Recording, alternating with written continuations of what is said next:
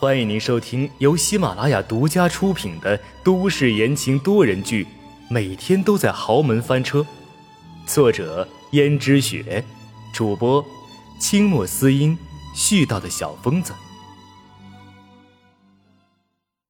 第三百零六章，纸包不住火。因为江氏集团的产业太大了，涉及的金额也太大，所以。市级行政的官员都出面查看账单等东西，据说查出来的账单很有问题，很快纸就包不住火了。所以大家都怀疑江玉轩为了江家的利益，为了自己的业绩，竟然偷税漏税，甚至进行了一些非法的交易。现在警察已经查出了江玉轩和一些暗中干非法交易的人见过面，大家都在猜测江家老爷子的病。也许是因为江逸轩这一次的胡作非为而引起的，所以记者把江家围了个水泄不通，希望能够打探到什么有用的消息来。而在这个时候，肖主管毫不犹豫地走了出来，立刻记者群里面传出道：“肖主管来了。”记者连忙蜂拥而上，顿时有无数个话筒伸向了肖主管。江家指认你是挑唆江少爷逃税漏税的元凶，你承认吗？对于这件事情，你有什么看法？听说你因为在江氏集团久久得不到晋升，而对江氏集团的领导人心生怨恨，这是真的吗？一连串的问题向肖主管问来，肖主管面无表情地说：“我有罪，都是我做的，我都认。我的确挑唆江少爷进行一些逃税漏税。”不过大家想想，江少爷也不是三岁小孩子了，难道他没有判别是非的能力吗？我虽然做错了，可是那江少爷也难辞其咎啊。而这话也被江家的人听到，真没有想到肖主管居然跑来把责任全部都揽在了自己的身上，但是也没有放过江逸轩，这是要打算同归于尽吗？其实刚才雷总跟肖主管说的，就是现在肖主管如实的承认，到时候雷总再想办法救他。肖主管一想，这是最好的办法，而肖主管说的很是恰如其时，所有人瞬间就相信。看来这一个巴掌拍不响，果然是这江少爷自己也不是什么好东西。肖主管又继续把事情的来龙去脉全都说了一遍，但是。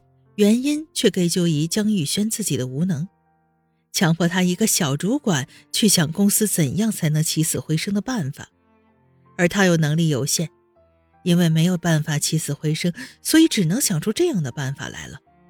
而且之前还警告过江玉轩，这是极其危险的，而且绝对不能多做的，最多做个一两次。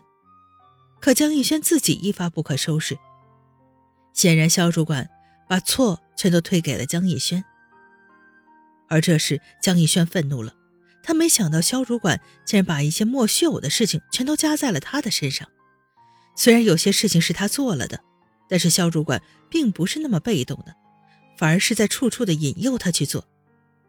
江逸轩气得跑了出来，立刻就有记者围拢过来。江逸轩道：“大家不要听他胡说，是他引诱我的。”不然的话，我怎么会想到逃税这个办法？肖主管说：“江少爷，你说我引诱你，那你有什么证据吗？至于我被你胁迫想出拯救公司的计策，公司里面的员工可是都可以作证的。”是啊，当时的时候，江逸轩因为公司资金周转不开，老是斥责肖主管，要肖主管想出办法来。公司里面很多的员工都是知道的，这下子江逸轩彻底无话可说。这时忽然传来了轰隆隆的声音，大家随声音看去，天上有一架无人飞机飞了过来，而且无人飞机离地面特别的近，所以看起来很大。无人机上装了一个喇叭，上面播放的是江逸轩的声音。播放的第一条，江逸轩要求肖主管想办法。让公司的资金周转。肖主管，你今天想到什么办法没有？江少爷，这件事情实在是不好办呐。只能慢慢来。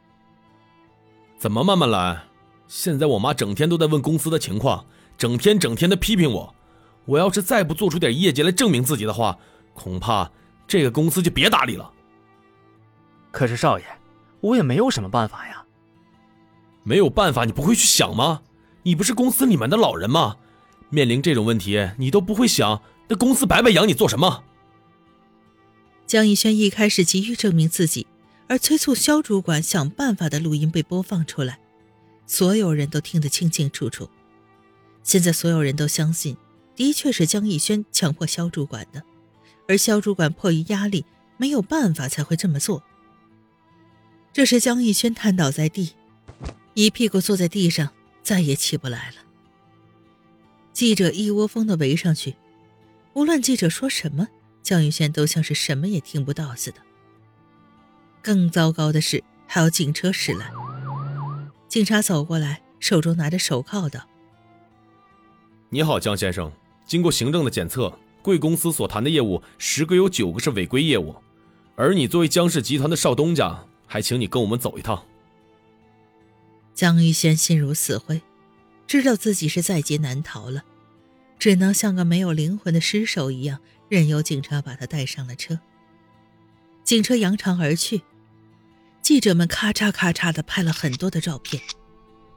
不远处的江如雪摘下了墨镜，看着已经没有新闻可采访，准备回去爆料的记者渐渐的散去，然后坐上了江家司机的车。司机很惊讶于江如雪为什么这么镇定。江如雪道。去医院。爸要是听见逸轩被抓进牢里的消息，该有多着急，身体又该不好了。我们去看看他。司机没办法，只好开车送江如雪去了医院。果然，这件事情闹得沸沸扬扬，很快就有了媒体公布出来。而在医院关注着一切江家一举一动的江老爷子，果然是看见了，气得差点一口气上不来。还好，在医院的护士发现的及时，现在刚刚抢救过来，呼吸紊乱，脸上还带起了呼吸器。听众朋友们，本集播讲完毕，感谢您的收听。